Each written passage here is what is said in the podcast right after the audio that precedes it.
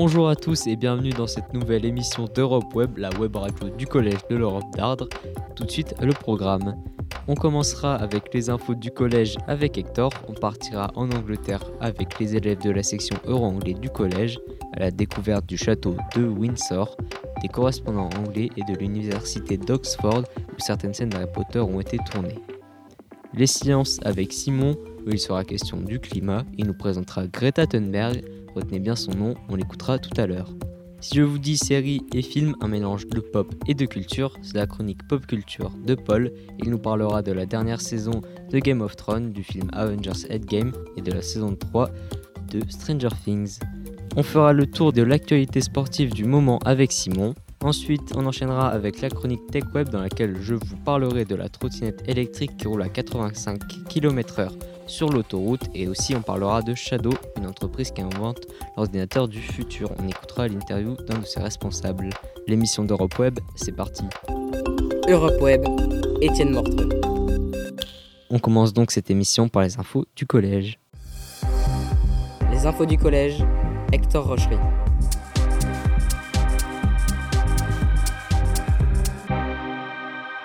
Hector a réalisé un reportage en Angleterre pendant le voyage de la section Euro-Anglais. Il va nous présenter le projet Jeunes Reporters en Europe.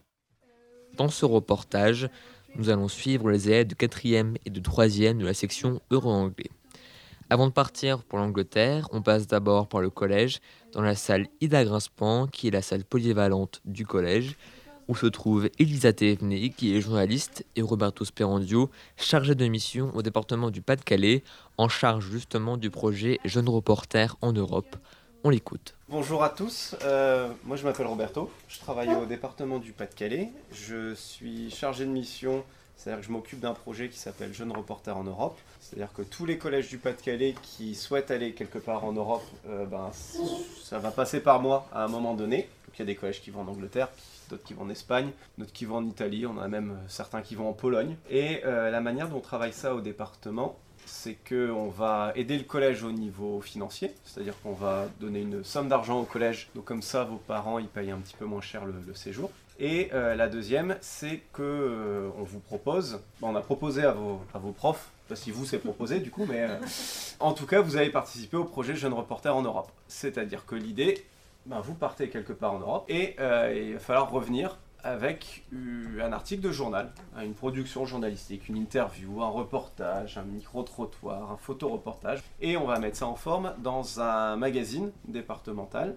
Donc euh, on va retrouver les articles du Collège d'Ardres, les articles du Collège de Bapaume, du Collège de Liévin. Vous êtes une dizaine au niveau de, des séjours en Angleterre à travailler euh, ensemble. Et ce magazine- magazine-là, on va le publier en fin d'année, aux alentours du, du 15 juin. Et on le met en ligne sur euh, l'ENT du département et on l'imprime en exemplaires un peu réduits, euh, une entre 5 et 10 exemplaires par, collège. Donc de ce fait, vous allez écrire à un ou plusieurs articles pour le lectorat du département, c'est-à-dire les collégiens du département. Il y a 62 000 collégiens à peu près au niveau du département. Il y a 15 000 personnes qui lisent les articles. Je sais pas vous, mais j'ai l'impression que vous n'avez pas forcément l'habitude d'écrire des articles pour 15 000 personnes. Ça change un petit peu du travail que vous faites en classe. Alors après, c'est 15 000 personnes, donc ça change, mais en même temps, c'est 15 000 collégiens.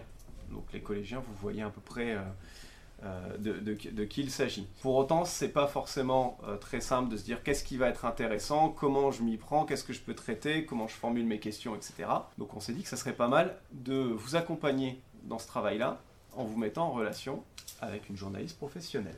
Je m'appelle Elisa Thévenet, bonjour à tous. Je suis journaliste en presse écrite et sur le web. Je suis enseignante à l'école supérieure de journalisme de Lille. J'enseigne différents, différents cours et je forme aussi des gens qui s'intéressent aux médias. Donc ça peut être des gens comme vous, ça peut être des journalistes aussi plus vieux, ça peut être des enseignants qui ont envie de découvrir un petit peu mon métier. Je suis ce qu'on appelle une journaliste indépendante. Ça veut dire que je suis pas par exemple journaliste pour La Voix du Nord exclusivement. Je peux travailler pour n'importe quel titre à partir du moment où j'ai une idée qu'ils ont envie d'acheter. Donc si par exemple j'ai envie d'écrire un article sur les jeux vidéo demain, eh ben je vais appeler un magazine spécialisé dans les jeux vidéo pour qu'ils me l'achètent. Donc ça veut dire que je travaille pour différents titres. Parmi les titres pour lesquels je travaille, il y en a un qui s'appelle Le Monde. Après, je travaille pour d'autres titres que vous connaissez sans doute moins. Je travaille notamment pour Le Parisien, On a fini pour la préparation avant le voyage. Maintenant, il est 7h du matin. Tous les élèves sont devant le collège, prêts à prendre le bus, direction Calais pour prendre la navette Eurotunnel. Et puis on roulera pendant presque deux heures pour rejoindre Windsor, à l'ouest de Londres.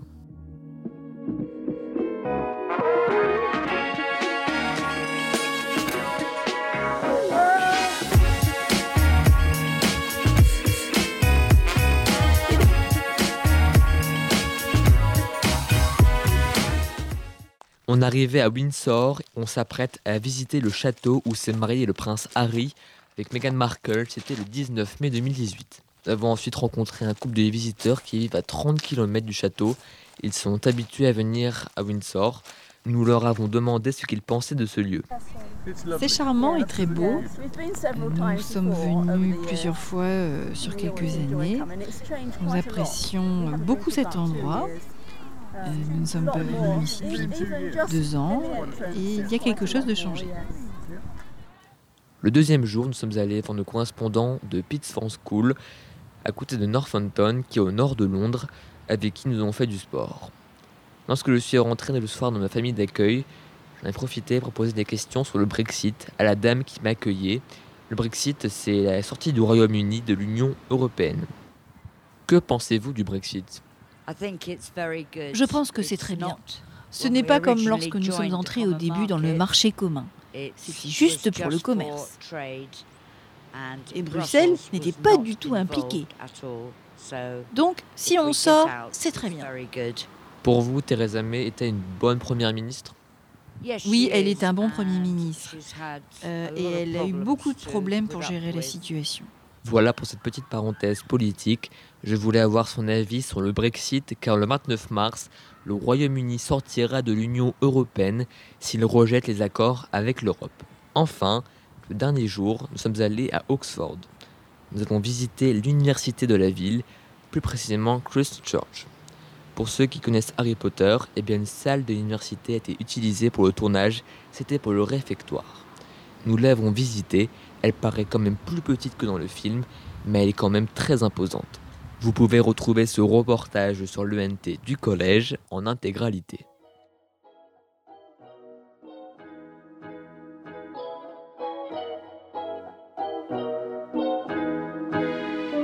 On passe tout de suite aux sciences. Les sciences, Simon de l'Église.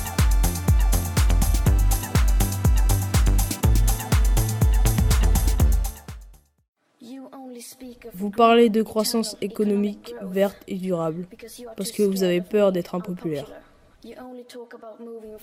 Vous parlez de poursuivre les mêmes mauvaises idées qui nous ont mis dans cette situation, alors que la seule réaction logique est de tirer le frein à main.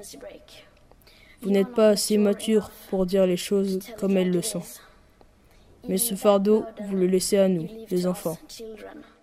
Vous n'êtes pas assez mature. Voilà les mots prononcés par Greta Thunberg, jeune suédoise de 15 ans, lors de son discours à la COP24, qui est la conférence sur le climat qui réunit tous les pays chaque année pour trouver des solutions sur le réchauffement climatique. Cette jeune fille a été repérée par son discours lors de cette conférence car elle a interpellé les dirigeants présents sur le fait qu'il ne faut rien pour éviter le réchauffement de la planète. Chaque vendredi, elle quitte l'école pour aller manifester devant le Parlement suédois avec d'autres personnes. Elle en appelle aux adolescents car selon elle, notre génération est celle qui doit faire bouger les choses. Nous devons tirer le frein à main pour limiter les effets du réchauffement climatique. C'est la seule réaction logique pour arrêter cette folie selon elle. Elle dit aux politiques qui ne sont pas assez matures pour mettre en pratique leur discours sur l'écologie. Greta Thunberg a contribué au déclenchement d'un mouvement des jeunes pour que les politiques agissent. Ils manifestent le vendredi après-midi, comme le 15 mars dernier, où a eu lieu dans le monde plusieurs manifestations pour le climat, avec des rassemblements de jeunes. Je trouve qu'elle a un regard extrêmement dur, mais c'est le regard que nous devrions porter sur nos décisions aujourd'hui. Un regard dur mais honnête. Je pense qu'il faut que l'on prenne conscience de ce danger et que ces manifestations interpellent de plus en plus les gens et surtout les politiques. Avant de finir ta chronique, tu veux nous donner quelques brèves. Commençons par une nouvelle initiative. À Istanbul, en Turquie, des étudiants ont déployé des machines assez spéciales dans quelques stations de métro. Leur principe, les voyageurs doivent venir avec des bouteilles en plastique et en échange, l'appareil leur donne 3 centimes de livres turcs pour recharger leur carte de transport, sachant que 3 centimes de livres turcs n'équivaut même pas à 1 centime d'euro. Ce projet a été lancé pour que le recyclage soit facile et en même temps que tout le monde puisse en profiter. Un trajet de métro coûte à Istanbul 2 livres 60. Il faut donc 86 bouteilles pour que le trajet soit entièrement remboursé. Une super idée pour recycler ces bouteilles en plastique. Ensuite, à Toulouse, dans le sud de la France, on peut faire ses courses sans emballage jetable. Le Drive tout nu, c'est son nom, a été lancé en fin d'année dernière. C'est le premier drive zéro déchet au monde. On peut y acheter des produits locaux, mais aussi des produits biologiques, à chaque commande, les produits sont mis dans des petits sacs en toile pour les céréales par exemple, ou dans des bocaux en verre. Cela évite que l'on utilise du plastique. Merci Simon, on mettra les liens des vidéos de Greta Thunberg sur le NT si vous voulez en savoir encore plus. Un mélange de pop et de culture, c'est la pop culture et c'est Paul et c'est tout de suite. Pop culture, Paul Bernacki.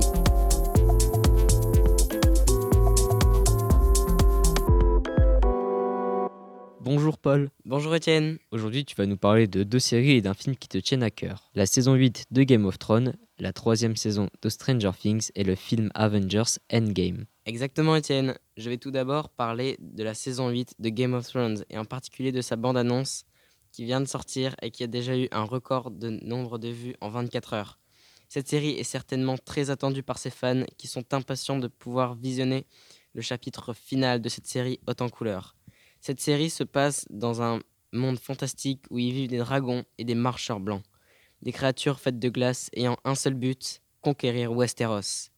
Mais en plus de cette menace, les hommes se font la guerre entre eux pour gouverner tout le royaume et donc s'asseoir sur le mythique, légendaire et si convoité trône de fer. Plusieurs questions se posent. Les marcheurs blancs vont-ils régner sur Westeros? Jon Snow va-t-il mourir? Ou encore, est-ce que la fin sera-t-elle plutôt joyeuse ou bien choquante comme on en a eu l'habitude jusque-là? Alors maintenant, je vais aborder un thème qui me tient tout particulièrement à cœur, et c'est Avengers Endgame. Pour ma part, j'attends ce film depuis maintenant plus d'un an, autant vous dire que je suis un fan absolu des Avengers. Avengers Endgame est la suite de Avengers Infinity War qui est sorti en avril 2018. Cet opus va clôturer les 10 ans du MCU, ce qui est le Marvel Cinematic Universe. En plus de cela, une certaine tristesse va s'installer, car il y a quelque temps de cela, Stanley, le créateur de tous ces héros auxquels l'on tient tant, est mort. Ce nouvel opus est tout particulièrement attendu, car dans le précédent film, la moitié des habitants de l'univers disparaît suite au claquement de doigts de Thanos, qui avait réussi à réunir toutes les pierres d'infinité. De nombreux héros ont perdu la vie pour empêcher cet acte. Malheureusement, le sacrifice de leur vie a été inutile. Évidemment, plusieurs questions se posent pour Avengers Endgame, qui sort ce 24 avril. Les héros vont-ils ressusciter?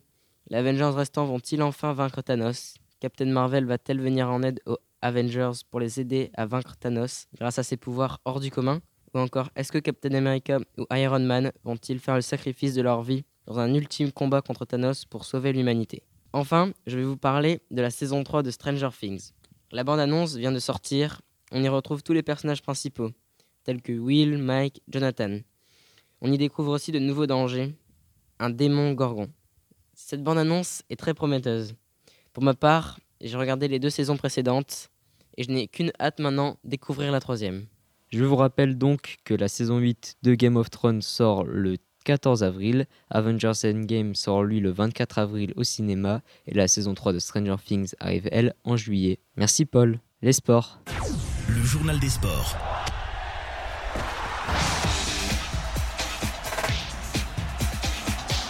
Simon est de retour dans ce studio pour faire le tour de l'actualité sportive.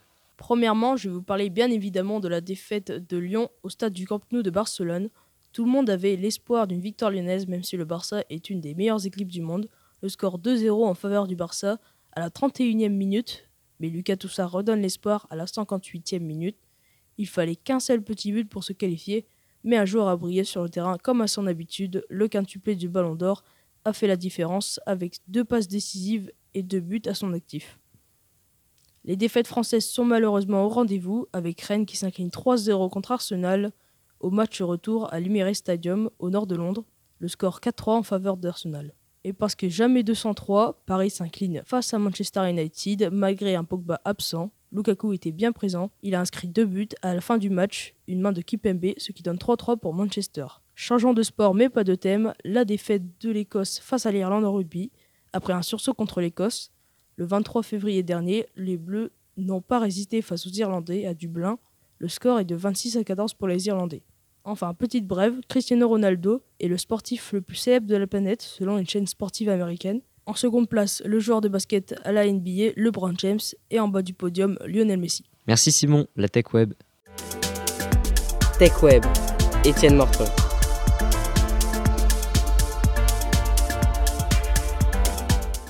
Alors aujourd'hui, je vais vous parler des trottinettes électriques. Alors oui, je suis d'accord avec vous, elles existent depuis déjà un moment, mais depuis qu'une vidéo d'entre elles roulant à 80 km/h sur l'autoroute a fait le tour des réseaux sociaux, elles sont victimes d'une nouvelle polémique. Écoutons tout de suite un extrait de cette vidéo. Alors là, on est sur l'A86 et j'ai un mec en, en trottinette qui a 85 km/h à côté de moi. Je fais 86 km/h. 86 en trottinette. Alors ça, c'est inacceptable. Donc, il y a peu de temps, un chauffeur de taxi roulant sur l'A86, l'autoroute qui fait le tour de Paris, a filmé un homme qui conduisait une trottinette électrique.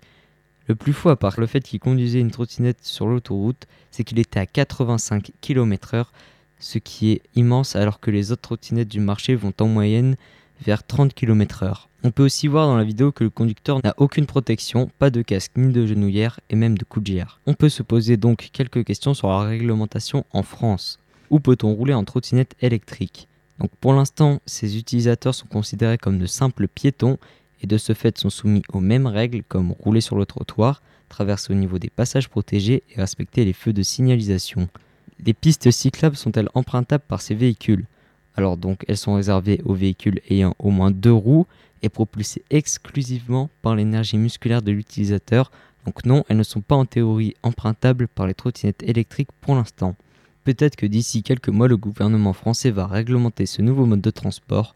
On attend de voir ça. Passons au deuxième sujet. Je vais vous parler d'une nouvelle technologie qui vise pour l'instant les gamers. Si je vous dis Shadow, vous n'allez pas voir, alors je vais vous expliquer ce que c'est. Shadow, c'est une box qu'on a chez soi, elle est reliée à votre ordinateur. On peut aussi avoir l'application Shadow sur son PC, téléphone, tablette, et cela vous permet d'accéder à un ordinateur avec des capacités dignes des plus grands. Les composants électroniques sont mis à jour régulièrement afin que les abonnés puissent profiter pleinement de leur jeu.